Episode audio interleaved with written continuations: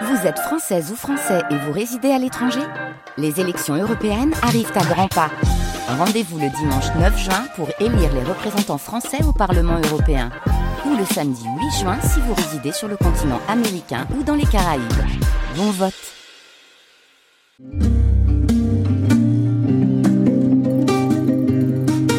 L'entretien littéraire, Mathias Sénard.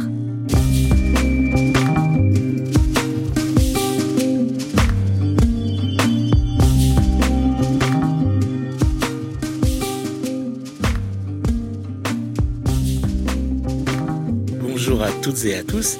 Soyez les bienvenus dans cet entretien littéraire. Souhaitons la bienvenue aussi à Tiffany Tavernier, avec qui j'ai la joie de m'entretenir aujourd'hui. Tiffany Tavernier, vous êtes romancière et scénariste, autrice, entre autres, d'un magnifique essai consacré à Isabelle Eberhardt, paru chez Talendier, et de nombreux romans dont les trois derniers, Roissy, L'Ami et aujourd'hui En vérité Alice, sont parus aux éditions Sabine Vespizer. Bonjour Tiffany Tavernier. Bonjour. Tiffany Tavernier, En vérité Alice, est un roman tourbillonnant qui nous emporte avec Alice dans les affres et les aléas du contemporain tout en réussissant à nous passionner pour certains aspects tout à fait originaux du passé, comme si l'histoire, ou plutôt les histoires des êtres éminents d'autrefois, venaient percuter notre actualité, Tiffany Tavernier. Oui, oui, c'est bien, c'est bien vu cette histoire de tourbillon. C'est comme ça que j'envisageais ce roman, une sorte de roman. Euh, je, le mot qui me vient, euh, quelque chose d'ébouriffant à partir de, de, de quelque chose euh, d'assez vide, d'une petite Alice euh, inodore, incolore, euh, qui sombre en début de roman et qui va percuter euh, dans le roman et dans la narration quelque chose de totalement, une sorte de lumière dynamique, une force, une, c'est un bouillon un bouillon de vie. Alors présentons-la, cette Alice Faugère, euh, 29 ans, elle a besoin d'argent, plutôt on exige d'elle euh, qu'elle en gagne, et donc elle répond à une petite annonce des plus singulières. Quelle est-elle, Tiffany Tavernier? Oui, alors elle répond à une annonce euh, du promotorat des causes des saints, quelque chose de totalement inattendu dans sa vie, mais même dans la mienne, hein, quand j'ai écrit le roman. Le promotorat de la cause des saints, bureau de la cause des saints, des causes des saints, pardon, c'est le bureau euh, à Paris, parce que dans chaque diocèse, vous en avez un. Donc ça existe, ça, c'est tout à fait réel. Ah oui, alors moi, ça c'est le côté très documenté de mes romans. J'adore m'engouffrer dans un monde que je ne connais pas ou que je connais de loin mais très peu finalement, celui-là je le connaissais pas, où on canonise, ou pas en tout cas, où on intente des procès en canonisation. Il y a 40 dossiers actuellement à Paris, et donc j'ai fait une enquête, je suis allée interviewer les gens, j'ai regardé les, je suis allée voir les vies de tous les gens par exemple, vous avez l'abbé Pierre euh, dans ce bureau qui est en instance de... Enfin, son dossier. Son dossier, bien sûr. Mmh. Euh, tous les gens euh, qui sont aujourd'hui, en tout cas, peut-être voués ou pas parce que c'est le procès qui dira ou pas s'ils sont, ils ont droit à être bienheureux, vénérables ou saints. Oui, c'est les catégories euh, en question. On, on, va revenir là-dessus. Mais alors donc Alice Faugère se retrouve dans ce bureau. Alors la pauvre Alice, elle, elle pas beaucoup, elle n'est pas très qualifiée pour euh, ce travail saint, si j'ose dire, puisque euh, elle n'est ni baptisée ni catholique. Donc elle, elle, découvre complètement ce monde un peu poussiéreux, il faut bien le dire, des dossiers euh, en instruction de procès pour béatification ou canonisation. Oui, j'aime beaucoup planter et, j'aime beaucoup pousser au fait mes personnages dans des endroits comme Roissy par exemple.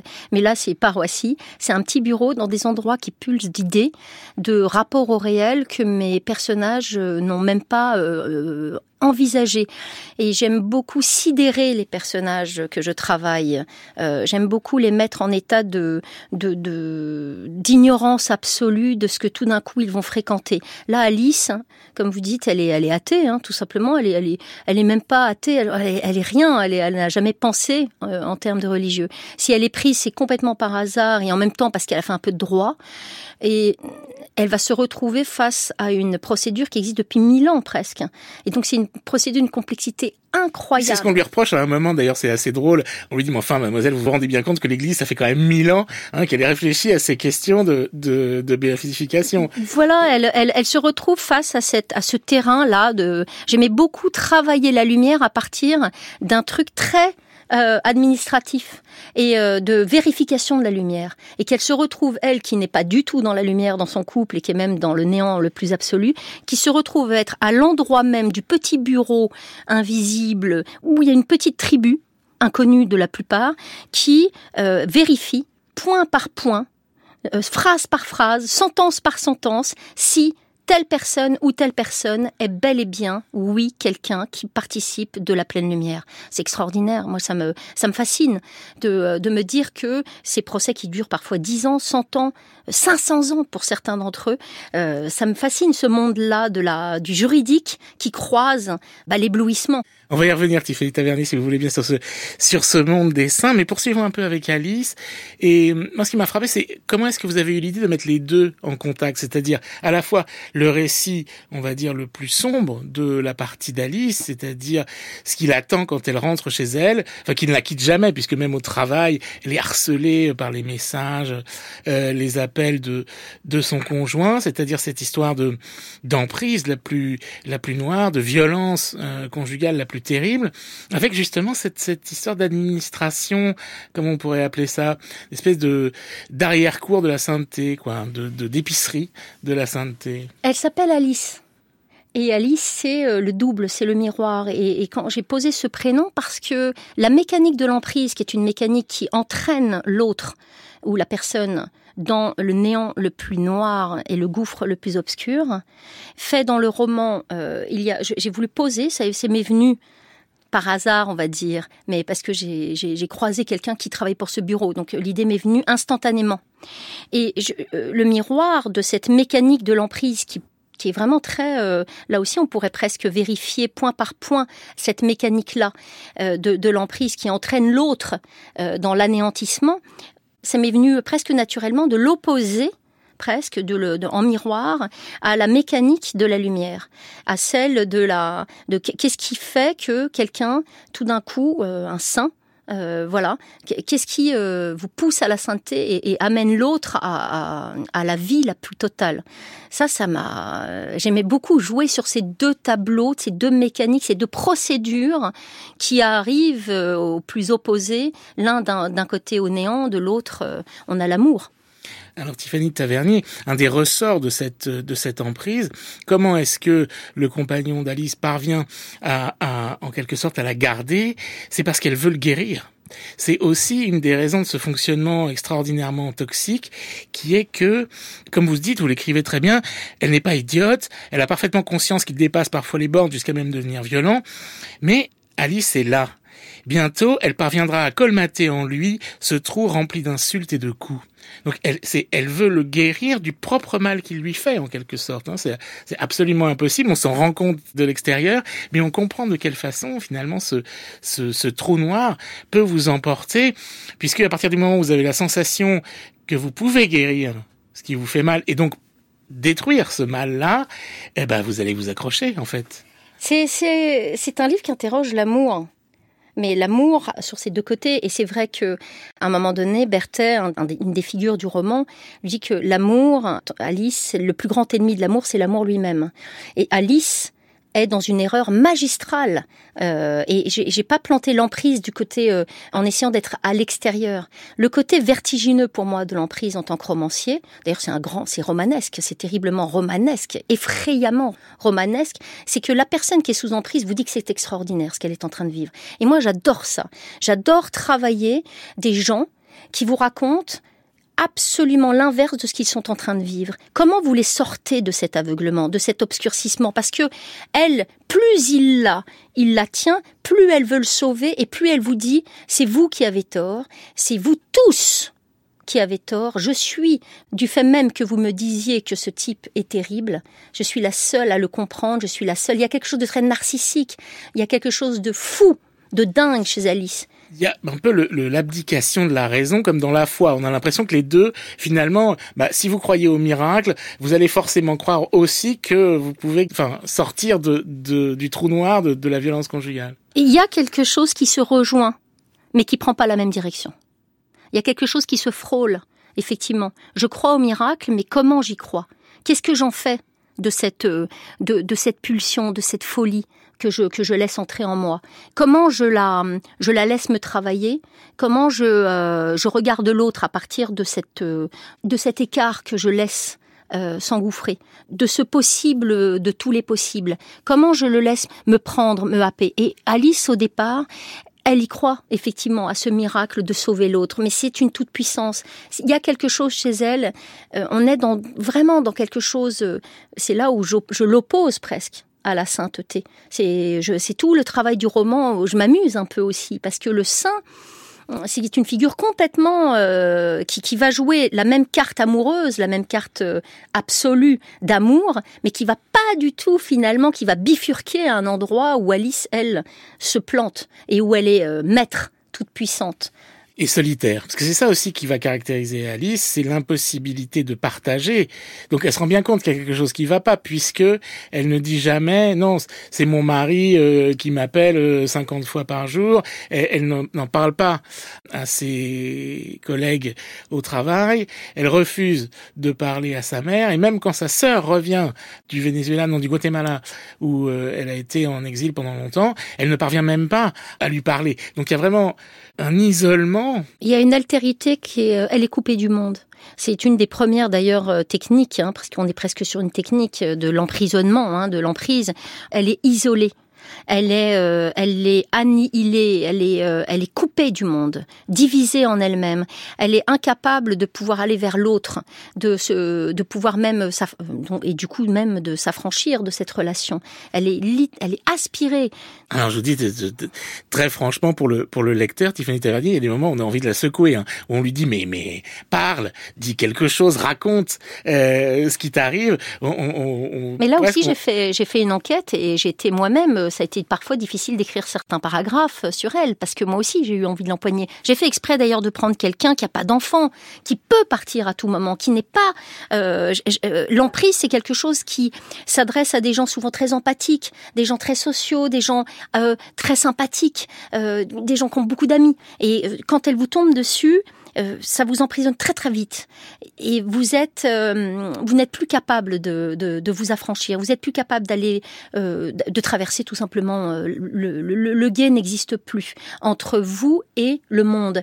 Et ça c'est quelque chose je voulais pas y croire. Et pourtant ça se retrouve un peu partout dans toutes les emprises cette impossibilité en soi tout d'un coup, de pouvoir rejoindre l'autre, même la parole, le regard qu'on a sur soi. C'est terrifiant.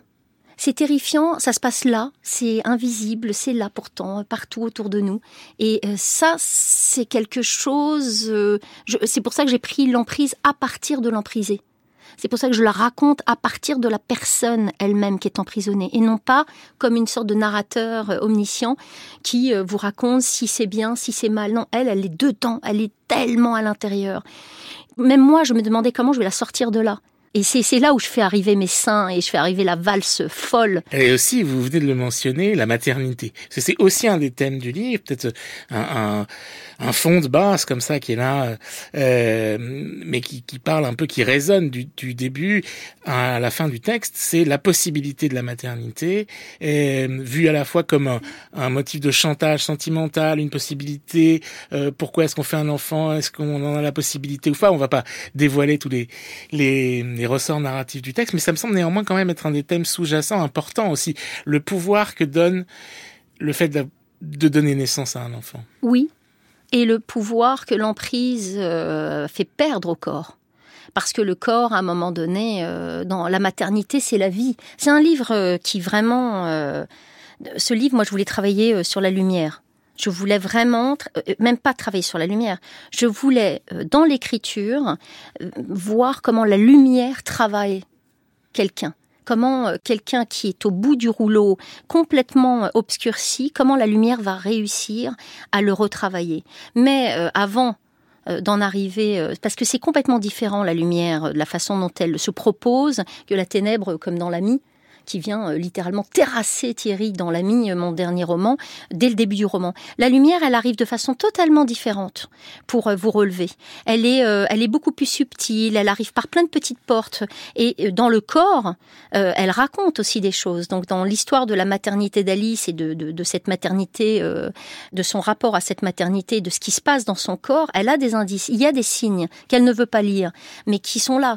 Ça, touche jusqu'au corps, ça touche jusqu'à la naissance. Euh, c'est d'une violence absolue l'emprise. Ça touche jusqu'à la racine même du corps, et le corps c'est gigantesque. Quand le corps commence à mourir, alors il faut vraiment s'inquiéter. Et ça, c'est pour moi, c'est, ce sont des questions énormes qui sont soulevées. Et comment on va ramasser Comment Alice va-t-elle être ramassée? Par qui? Avec quelle sorte d'humour, de, de, de, de magie? De d'indices. C'était très compliqué de structurer ce roman parce que quand vous-même vous avez été j'ai jamais été moi prise par un, mais on a tous un moment eu des moments où on était à genoux et genoux à terre. Comment on s'est relevé? On regarde en arrière et on s'aperçoit une multitude de petits trucs qui nous sont arrivés, assez extraordinaires finalement. Mais c'est des petites choses, c'est toujours très discret la lumière. Tiffany Vernier, vous, devenez, vous venez de mentionner euh, le corps, euh, ce qu'il en reste, la lumière. On pense évidemment aux reliques et à la sainteté. On voit qu'à chaque fois, il est possible de faire des liens entre ce qui pourrait, euh, voilà, ce qui, ce qui met Alice dans le monde, hein, qui est finalement son son travail dans cette cette arrière boutique de la sainteté, qui est ce bureau diocésain dont je n'arrive jamais à me souvenir le nom. Le bureau des causes des saints. Des causes des saints, voilà. Il y a des personnages extraordinaires là-dedans aussi. Alors, est-ce qu'ils sont aussi réels que le bureau qu'ils habitent? Est-ce que vous avez rencontré un Hébert, par exemple? Euh, Est-ce que vous êtes allé les voir et vous leur avez dit, écoutez, je veux écrire sur vous, racontez-moi votre vie? Alors, vous allez être... Euh, ah oui, d'abord, je suis allé les voir. Euh, si on parle de, de Berthet euh, et de Anne-Laure, je suis allée les voir.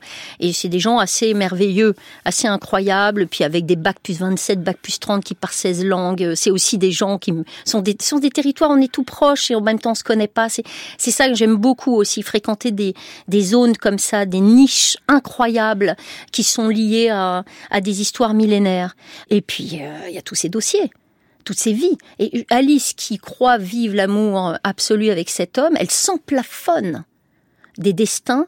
Et moi, j'aime bien travailler sur ces destins parce que ce sont des destins pour le coup qui existent et ces destins incroyables, de gens incroyables, des gens qui ont fait des trucs pas possibles. Et euh, alors, euh, dans toutes catégories confondues, on a une Rosalie rendue sur les barricades, Paula Enfer qui distribue 50 000 litres de soupe par an euh, à des ouvriers, on a des, on a un abbé Pierre, on a tout ça, c'est en cours. Ils vont peut-être être désingués par par le procès parce que c'est tellement compliqué. Mais alors, ce qui est assez j'allais dire machiavélique, c'est peut-être pas le mot quand on parle de, choses papales, mais néanmoins, euh, ce qui est très frappant, c'est que donc ce procès est instruit par des documents à Paris, on les classe bien, on a donc il y a toutes sortes de documents, tout tamponné, euh, précis, mis dans l'ordre. Après, on envoie tout ça à Rome et on recommence à zéro. Voilà, non mais ça c'est la folie de l'Église. Euh, je veux dire, c'est ce que j'ai. Ça aussi, j'adore ce genre de truc. Euh, c'est un peu la folie. Bah, vous, vous, vous, allez à la BN et vous voulez un microfilm, vous y allez. Hein. Je veux dire, il va falloir avoir beaucoup de patience. Et moi, j'aime bien les dinosaures administratifs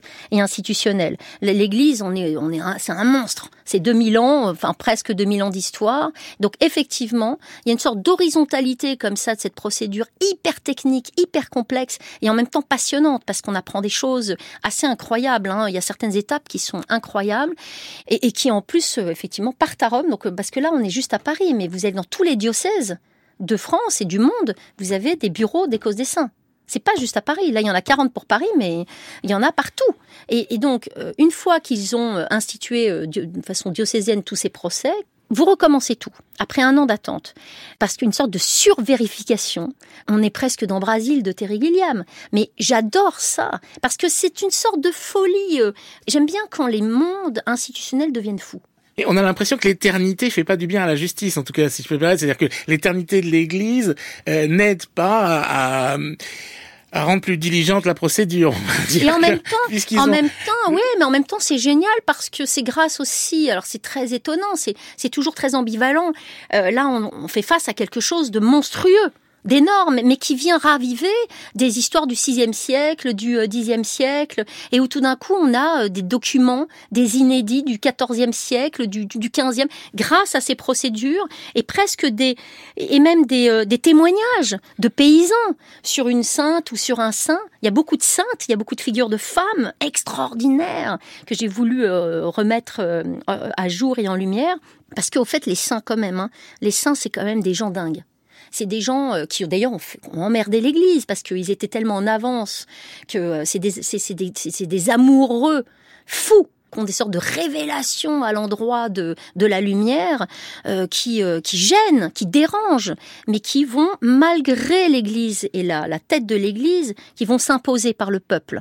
Il y a quelque chose aussi dans cette procédure. C'est ce qu'on apprend euh, dans, dans votre roman Vérité Alice, Stéphanie Tavernier, et, et, qui est très surprenant pour un, un mécréant euh, très mauvais catholique comme moi, c'est que la, la sainteté, en fait, on y aspire tous. C'est-à-dire que la sainteté, il faut pas le voir comme une exception, c'est notre devenir, la possibilité d'un devenir pour tous. Alors quand j'ai lu ça, je me suis dit mais évidemment, bien sûr, on comprend euh, aussi la, la, la passion, la, la, quantité des procès, c'est que c'est possible à une condition tout de même, il faut avoir réalisé des, des, des miracles. Deux miracles. sauf si on a été martyr. Euh, non, mais ça c'est quand même. Euh, alors là, oui, effectivement. Mais ça c'est le bout de la chaîne. Hein. Si vous êtes déjà, euh, si vous n'êtes qu'à au moment de la validation des deux miracles, vous avez déjà fait un grand, grand, grand chemin. Et donc à la fin, effectivement, au bout du bout, il faut vérifier deux miracles. Alors comment se vérifie un miracle? Attendez, on est au 21e siècle, qu'est-ce que et, et là aussi on rentre dans une mécanique euh, formidable et on va faire appel à des laïcs, à des gens non chrétiens, pour euh, des médecins qui vont vérifier des guérisons euh, qui Oui, vous notez Tiffany que la plupart des miracles contemporains sont des guérisons miraculeuses. Oui, bah, c'est le cas. C'est le cas. Alors il y a euh, la chute de euh, d'un type, un charpentier euh, qui, qui, est tombé de 15 mètres en priant Charles de Foucault. Bon, il y a d'autres miracles dont je fais état, mais la plupart aujourd'hui, c'est qui peuvent être vérifiés parce qu'on parle de miracles vérifiables, qui peuvent être vérifiés par comme on est très scientifique et très technique. Il est évident que ça passe par des couloirs qui sont l'Église emprunte ces couloirs. Et aujourd'hui, oui, ça va passer par des guérisons miraculeuses, oui. Alors en vérité, Alice n'est pas le récit d'une conversion, mais néanmoins, il y a quand même une transformation d'Alice vis-à-vis de tous ces documents. Son intérêt naît petit à petit, justement un peu comme euh, euh, j'ai vu d'ailleurs qu'une de vos sources c'était la légende dorée euh, de Jacques de Voragine, un peu comme on, raconte aux enfants, un peu comme on commence un peu cet apprentissage de de la foi par les, vies des saints justement. Et donc elle commence un peu à zéro. Elle commence à zéro. C'est un terrain vierge, Alice. C'est un terrain vierge et blessé. Et tout à coup, comme euh, sur ce terrain, il y a toute cette lumière qui euh, se dépose euh, avec des vies absolument géniales. Euh, des gens dans le bureau qui sont en jupe culotte, qui sont assez caricaturaux, au fait, euh, de loin comme ça, si on les connaît pas. Et puis en s'y frottant, c'est toujours pareil. Euh, on fait tomber les masques et on, on découvre des choses assez étonnantes et même très belles. Et j'avais envie de faire pulser du merveilleux de, me frotter à du merveilleux dans ce roman, de me frotter à des choses, à des éblouissements, à des écarts, à justement tous ces préjugés, ces, ces petites choses où nous pensons être très très ouverts, très tolérants. Et puis au fait, il y a plein de choses qui nous agacent chez l'autre, qui nous. Alors là, on est vraiment sur le terrain maximal de l'agacement, hein, le, petit bureau euh, de, la cause des saints. Et, et puis ben non, voilà, en tant qu'écrivain, moi, ça m'intéresse de, de, de, me le coltiner, ce monde-là. Et j'ai bien fait, parce que c'est fabuleux. Non, mais c'est pas le bureau qui est. qui non. enfin, il y a des gens assez incroyables dans le bureau. incroyable, mais le. le Bertel est marrant. Euh... Oui, oui, oui. Mais c'est surtout ceux qui sont du dehors et qui viennent. Par exemple, le champion d'un dessin qui vient régulièrement pour demander des nouvelles de l'avancement euh, du, du, du. Oui, les acteurs de la cause. Les acteurs de la cause, voilà. Il y a des acteurs qui sont des laïcs, euh, qui se donnent, qui, qui prennent 50 ans parfois de leur vie pour euh, défendre la cause de quelqu'un euh, qu'ils ont connu. Pour pouvoir possiblement être saint, il faut être mort depuis au moins 5 ans. Euh, et, donc, euh, vous avez effectivement des disciples, des gens qui ont connu euh, ces, figures, comme là, là, je parle de l'abbé Pierre parce que tout le monde le connaît, et qui va, voilà, ils vont y consacrer 10 ans, 20 ans de leur vie, et puis ensuite vont donner le relais à quelqu'un d'autre pour défendre la cause de, de, de la lumière de cet homme-là. Et ça veut dire euh, ramener des témoignages, prendre des lettres, euh, identifier des anecdotes. C'est super vivant, au fait. Euh, et il y a des gens qui, effectivement, toquent au bureau, demandent des comptes. et c'est vraiment le temps divin de l'Église et le temps, on va dire, de nos impatiences et de nos, nous, à notre échelle humaine parce que certains procès, euh, oui, sont encore en cours depuis euh, depuis 3 400 ans quoi. Oui, mais quand j'imaginais Alice dans son bureau avec ses papiers, avec ses tampons, on a l'impression que c'était un peu la, la greffière de l'éternité, celle qui allait voilà euh, archiver petit à petit ces, ces, papiers pour les les envoyer ensuite quelque part dans, en attente de, de, de mais j'aimais j'aimais beaucoup entrer dans un roman et de parce que je savais que je voulais travailler sur la lumière par cette porte là je trouve ça formidable de vérifier la lumière avec des tampons, comme euh, les procès pour les justes en Israël. ça m'a toujours fasciné. Je dis comment ils font? Qu'est-ce qui fait qu'un résistant euh, va être injuste et un autre ne va pas l'être? C'est quoi la différence? Et en fait, quand vous rentrez dans ce type de, euh, de nuances, mais euh, c'est incroyable au fait, c'est très pensé, ça, ça vient, euh, c'est ça réfléchit, c'est c'est pas du mysticisme euh, à trois balles, c'est vraiment quelque chose qui vient s'ancrer dans une histoire de philosophique, religieuse, on va dire, je sais pas, de méditative, je sais pas, qui vient poser vraiment la question de la vérité d'une lumière chez quelqu'un ou pas. Mais pour en revenir au, malheur d'Alice, à la douleur d'Alice, euh, ce contact avec les saints, ces lectures qu'elle a petit à petit, la sainteté, ça lui ouvre quand même. En tout cas, ça, ça la transforme un peu. Euh, complètement, complètement. Ça la transforme, oui. C'est, c'est ce, ce tamponnage. Elle tamponne la lumière. Pam, elle donne des petits coups pas, pas, pas, pas violent. Elle donne des petits coups. Elle, elle appelle du pied. Elle, elle, elle, elle, interpelle. Euh, à force, et pourtant Alice, elle résiste. Elle a une capacité de résistance énorme puisque elle est parfaitement certaine de vivre un grand amour. Elle s'y accroche aussi. J'aime bien l'idée d'un personnage qui s'accroche à sa vision du réel. Très très compliqué de lâcher nos représentations. Et d'ailleurs, on le voit aujourd'hui. On est euh, accroché férocement à nos, à nos représentations. On, on, en arrivera sans doute à des fascismes, à force de nous accrocher comme ça. Mais néanmoins, Tiffany Tavernier, est-ce que vous voyez notre monde euh, comme perméable à la transcendance ou à ses effets. On va pas rentrer dans les, détails de la fin du texte, mais quand même extrêmement surprenant de ce point de vue-là, où on a une forme de, de, de révélation, en tout cas d'apocalypse de, mhm. euh, au sens premier du terme. Et est-ce que votre monde est comme ça Est-ce que vous vous dites, oui, la, la, la, lumière pénètre, la lumière passe, elle est toujours là, qu'on l'appelle euh, transcendance euh, Mon monde à moi, il est, moi, je, depuis l'enfant, je n'ai pas quitté l'enfance. Et c'est très compliqué de pas quitter l'enfance dans ce monde. Mais moi, je l'ai pas quitté. J'ai une joie, une, euh, j'ai une férocité, une joie d'enfant. Euh, de une capacité à m'émerveiller et je et oui la porosité j'aime bien ce mot parce que c'est un mot que j'utilise très souvent cette porosité elle est elle est elle est je la vois euh, en œuvre euh, partout elle traverse des murs tous les jours. elle, elle provoque beaucoup aussi d'interrogations. De, elle, suscite des résistances terribles et des colères, mais elle est là. Et il suffit pour cela je pense, d'aller euh, œuvrer euh, avec des gens qui sont dans le terrain. Alors là, on est plus... Euh, voilà, vous allez dans un hôpital des, des gamins qui ont des cancers, vous voyez la lumière partout. Vous allez chez des gens qui bossent sur le terrain. la lumière, elle est partout. Ce sont des gens invisibles dont on ne parle pas. Donc oui, elle est là, elle est poreuse. Il suffit d'ouvrir la porte et de faire le pas que va commettre Alice malgré elle et d'aller de franchir le guet de la rivière et d'aller voir l'autre, d'aller euh, s'interroger et de s'ouvrir au monde de qui est juste à côté. Merci beaucoup Tiffany Tavernier. Votre roman En vérité Alice est paru aux éditions Sabine Vespizer.